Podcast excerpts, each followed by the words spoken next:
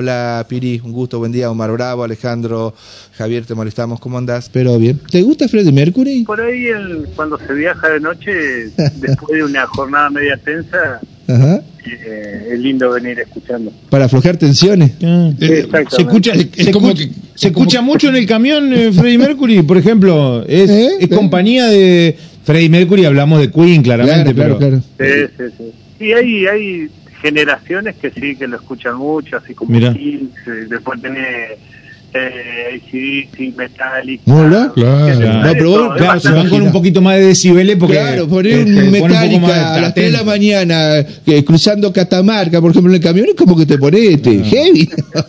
Claro, ¿viste? los bocinazos. ¿Viste cuando vos decís bajás un cambio? No, No, acá, acá te, subí. acá subí un cambio. digamos. Y acá, y acá, más en estos tiempos, está- están subiendo los cambios. Bueno. Sí, eso sí, y seguro. ahora con eh, esta muchachada que llega o que va a llegar el 10 de diciembre, ¿qué música le ponemos, Jorgito? Y eh, viste que ahora estamos como en, en esas previas, viste, de, de salón, viendo, de incertidumbre. No sabes si la música del Titanic o, o no sé, o las 15 primaveras, qué sé yo. La verdad que es una incertidumbre bastante importante y, y no sabemos la música que va a sonar. Obviamente lo- los bondos seguro. Nosotros Pero- estamos afinando. Pero que el director de orquesta va a ser Macri, eso seguro, ¿no? Sí, sí, Del otro lado, claro. Y, y que evidentemente va a haber salvavidas para la clase más alta, eso seguro también, ¿no? Habrá que ver igual, la verdad que Sí, ver. es, es un poco... eh, Esta, esta película ya la hemos vivido. Eh, ayer casualmente hablábamos con algunos compañeros y estos días que han pasado hemos hablado con algunos compañeros que, que esta situación política es media cíclica y pero lamentablemente eh, son distintas las generaciones que lo han tocado no vivir estos momentos porque Claro. si lo llevamos atrás, eh, cuando fue yo lo que fue Menem, Alfonsín, habría, había otro, ¿cómo te puedo decir? Otro intelecto entre los trabajadores, entre la sociedad, otras generaciones, ¿no? Eh, y hoy nos toca atravesar esta, esta renovación de, de gobierno de, con, con la cabeza de los jóvenes que la verdad eh, han- no tienen muchas cosas en cuenta, ¿no? Claro. la historia eh, del lado que nos toca a nosotros, que es el movimiento obrero, lo que hemos pasado para, para lograr hoy estar como estamos, y que, que se han olvidado muy fácil, entonces eh, hoy quieren todo ya, que piensan que todo es fácil y que cualquier loco despeinado con algunas pastillas viene y le dice que va a pasar, van a hacer esto, que van a poder en dólares.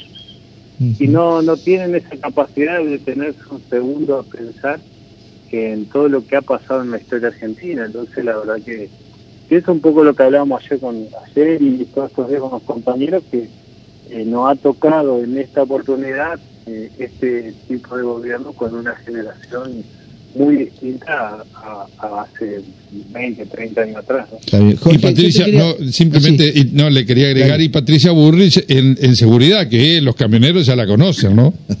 Sí, a ver, nosotros con, con todo lo, todo la, eh, como dijo Milei, ¿no? Que muchos eh, en su discurso el día domingo, él dijo una frase muy, muy, eh, ¿cómo te puedo decir? Temerosa, ¿no? Que fue cuando lo nombró, no me acuerdo si a quién fue que dijo que trabajó desde la oscuridad, ¿no es cierto?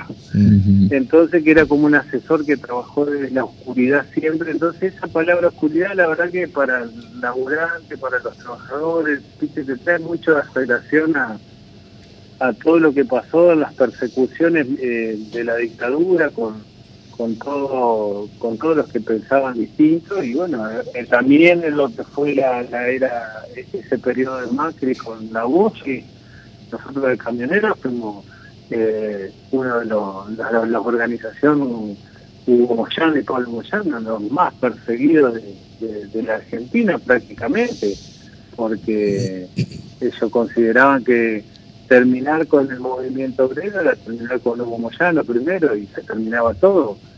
Eh, y bueno y ahora vemos la película de vuelta eh, Milei fue Macri fue bastante eh, inteligente para tener eh, esa chance de, de concretar lo que había dicho ya en su segunda intento de, de la reelección, que fue que iba a volver y iba a ser más rápido de lo que de lo que fue la primera eh, gestión, ¿no? Que, que quería volver para hacer las cosas más rápido. Bueno, ahora encontró a este muchacho que, que viene con eso y, y lo peligroso que, bueno, que ha, ha dicho todo, eh, hay que hay que reconocerle algo que ha dicho la verdad aparentemente que va a hacer todo lo que todo lo que va a hacer lo viene y lo dice no es como Menem que Menem dijo bueno si hubiera dicho todo lo que iba a hacer nadie lo votaba bien. Eh, Jorge, eh, ¿vos cuántos años tenés? 45 Sos joven, claro, pero has leído, estás bien formado y estás, estás bien este, ubicado en la, en la parte dirigencial. Eh, ¿Por qué la gente lo votó a Milei? ¿Y cómo considera vos que termina el gobierno Alberto Fernández y Cristina Kirchner? Porque hay un gobierno ahora hasta el 10 de diciembre y está bien, este, me da miedo, yo los viví al, menemismo, me, me, me- no, no, no, la pasamos mal, pero eh, este, este gobierno actual la estamos pasando muy mal. Y donde ahí está, eh, algunos critican al gremialismo que ustedes tuvieron, ustedes, bueno, la, dirigencia gremial, digo, ustedes no porque han sido críticos, estuvieron debajo de la cama en una buena siesta y ahora aparecen. Sí, creo que, mira, eh, acá el, final de este, de este gobierno fue como un- una cuestión de, de, no sé, de, eh, no sé si fue una puja de poder o de querer demostrar que si yo no me muevo no ganamos. Eh, la verdad que, es una situación muy compleja, ¿no? Con todos los, los que tiene, eh, que tuvo Fernández, tuvo cuatro años complicados, que no sé si otro gobierno o un gobierno de como el que nos va a tocar ahora hubiera podido atravesar una pandemia, eh, a- eh, nacer como a instalarte el primer día de gobierno con una deuda eh, con el Fondo Monetario, eh, una de, las- una de las deudas más grandes de la historia argentina, una, una deuda, un, pe- un pedido del Fondo Monetario que desapareció automáticamente, se lo llevaron, entonces ya afronté con esa mochila. Después te viene la pandemia, una pandemia que eh, no es que pasó solo en Argentina, pasó en el mundo entero, en el mundo entero, y a la Argentina más allá que en algún momento iba a llegar, pero también para la clase obrera, para, para los jóvenes que han votado a este, a este modelo, eh, el, el virus del, del COVID llegó en avión, no llegó en auto de vacaciones acá a Córdoba, no, llegó en avión de Europa, llegó en avión de otro lado, entonces hay una clase que, que empezó también eh, el, el contagio del COVID en Argentina, llegó por, por avión, no llegó por, por, por auto de, de unas vacaciones familiares. Eh, después tuvimos el condimento de, de lo que fue el- el- el- la consecuencia de la sequía, una de las sequías más importantes que tuvo que atravesar la Argentina en la historia. Eh, tuvimos el, el otro condimento que fue la guerra de Rusia con, con ¿cómo es? Con, Ucrania. con Ucrania. O sea, pasaron un montón de cosas, un montón de cosas que, la verdad, eh, no sé eh, que si otro gobierno hubiera actuado de la misma forma. Los sindicatos, eh, qué sé yo, nosotros, como vos decís, nosotros fuimos bastante críticos con algunas cuestiones y siempre dimos pelea para, para que el salario trabajador eh, esté ahí, cabeza a cabeza, como que iba la inflación. Pero bueno, hay, sindicatos eh, que también, como decís vos, se han quedado quietos, se han quedado la cómoda.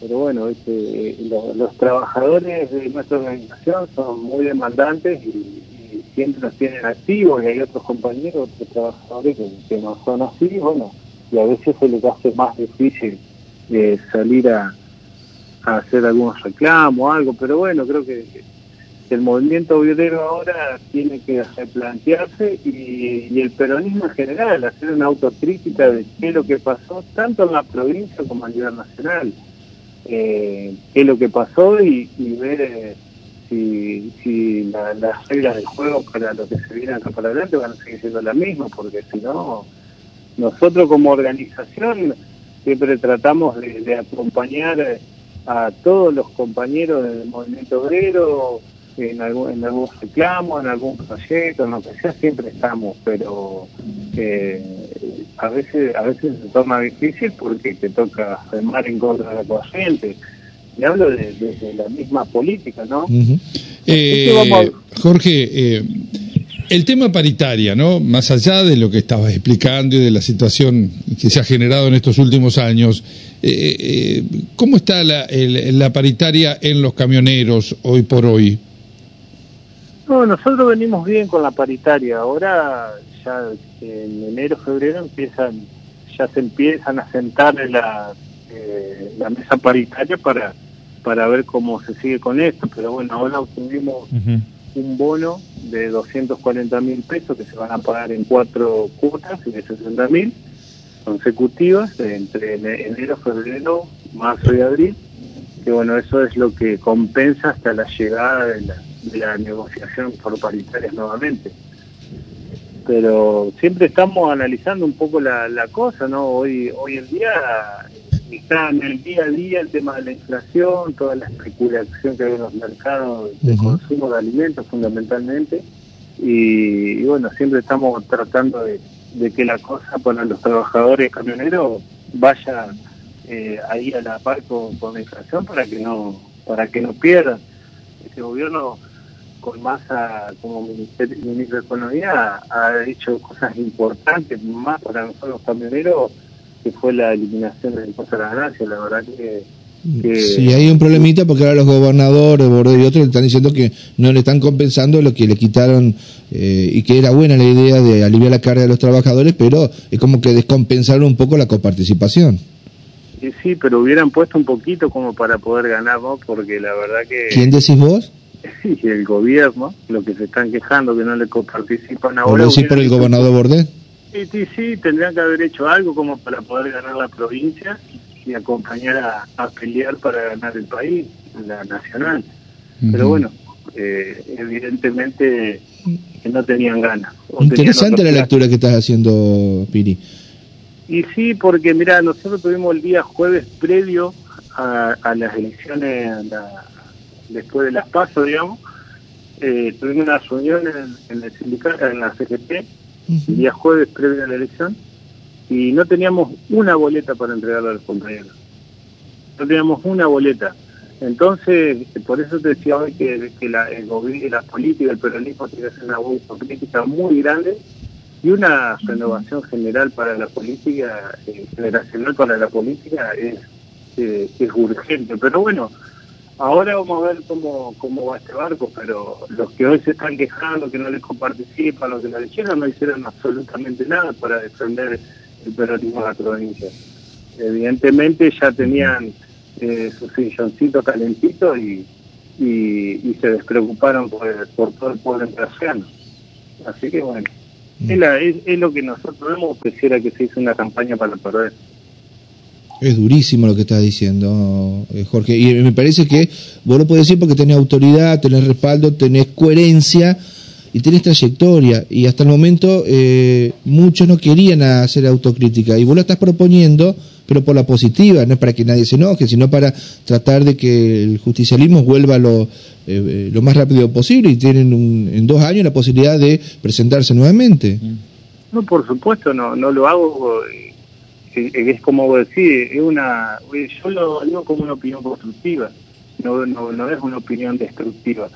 Es una opinión constructiva porque es lo que nos pasó y las consecuencias las vamos a tener los laburantes ahora, porque ¿cómo se va a plantar un, un sindicato ahora nomás que está pasando? Hay un- una, una caída, está empezando la caída importante en el sector de la construcción porque este tipo, Milei, ya está diciendo que no hay plata para la obra pública nacional.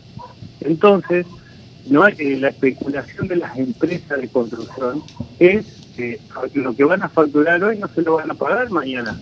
Entonces empiezan a despedir la gente si ya no va a haber plata para pagarles. ¿Cómo se va a plantar el, el gremio hermano de la UOCRA ante un gobierno opositor, que el gobierno de Cambiemos, que es de Frigerio, que ya sabemos cómo viene la historia, con una ministra de Seguridad, que es la que nos va a cagar a palo en la calle, que la eh, Patricia Bullrich, que ama pegarle a los trabajadores y a los que se manifiestan por sus derechos, con un Macri, que ya sabemos todo lo que ha hecho en contra de los trabajadores, entonces, eh, ¿cómo nos vamos a parar acá en la provincia? Jorge, es incesante eh, la cantidad de mensajes que estamos recibiendo en mi celular, en la, en la, en la página de Radio La Voz. Te digo alguno, Augusto Gervasoni, primero te manda saludos, te felicita y dice, es perfecto lo que es el Piri, es lo que ocurrió. ¿Lo conocés, Augusto? Sí, sí, lo conozco. Lo conozco. Eh, dirigente gremial también. Sí, sí. Eh, bueno, ¿De la bancaria? Sí, de la bancaria. Eh, exactamente, del o Partido sea Comunista que también. es Sí. como que hay distintos sectores que están esperando eh, que se haga algún análisis y que no lo tienen para el año que viene. Eh, me No. parece y para significa te- te- prepararse para lo que muchos dicen también que puede ser un gobierno muy complicado de lo social con la presencia de Javier Milei. Por supuesto, esto esto es una pelea. A ver, ahora sonó la campana y estamos en, en, el- en el rincón y viendo, analizando qué hacemos. Bueno, lo- le limpiamos la cara poniendo un poco de vaselina para que respalden los golpes o tiramos la toalla. Hay un sector de la política que está saliendo acá en la provincia que tiraron la toalla. Ya. Nosotros como laburantes, como organización, nos vamos a levantar de, de la esquina y vamos a salir a pelear de vuelta, como lo hemos hecho siempre como los hemos hecho siempre. Eh, en, en el- en la parte sindical tenemos un acompañamiento eh, bien firme de nuestros trabajadores, pero bueno, hoy en la, la cuestión política, lamentablemente hay dirigentes que han dejado mucho de desear y, y es lo que ha hecho que, que hoy un montón de trabajadores de, de generaciones de que son chicos de 30 años, 28, 27, 35, hayan tomado la decisión de, de escuchar este libertario con esa gran mentira que, que iba a dolarizar, que, que esto, que él venía a liberar leones. Sí, obvio que él viene a liberar leones, hermano, pero no- no- los leones son los que tienen la guita. Nosotros terminamos siendo las presas en esto. Esto es lo que no tienen los, los laburantes, los jubilados que lo votaron. Eh, hay mucha gente que, que, que, que lo votó creyendo que, o sea, compró los espejitos de colores. Pero bueno, este, ahora van a empezar con que yo no lo voté. Yo no lo voté. A Milei nadie lo votó ahora. Nadie lo votó ahora, ¿viste? Entonces, y sacó el eh, hay que 60 por, bancar- casi el 60% de los votos. Pero claro, hay que bancarse. Nosotros, yo soy del 40%, del 40% a la nosotros estamos del lado, el peronista son del 40% que hicimos que, que Massa sea presidente y creo que como laburante, estando Massa, hubiera sido la... A ver, que, que íbamos a tener un año difícil, por supuesto que sí, Bien. pero no es lo mismo tener un año un año difícil con Massa que, que con. Muy bien. Jorge, eh, gracias por habernos atendido. Eh, gracias por la eh, mm, no esconder nada, de, hablar con las tripas. Eso, de, bueno, enaltece un poco al, al gremialista, ¿viste? Que no, no, no se pone el cassette y trata de disimular el malestar, el enojo y de tirar el, eh, el problema para adelante. Bueno, vos ya plantaste bandera, diste tu opinión y hay mucha gente que, que está de acuerdo con vos. Así que eh, muchas gracias por la gentileza de habernos atendido hasta ahora de la mañana. No, por favor, gracias a usted por, el espacio. Fuerte abrazo. La palabra de Jorge Piriábalos, el referente de camioneros, muy duro, obviamente con el gobierno de Milei, pero me parece en el mismo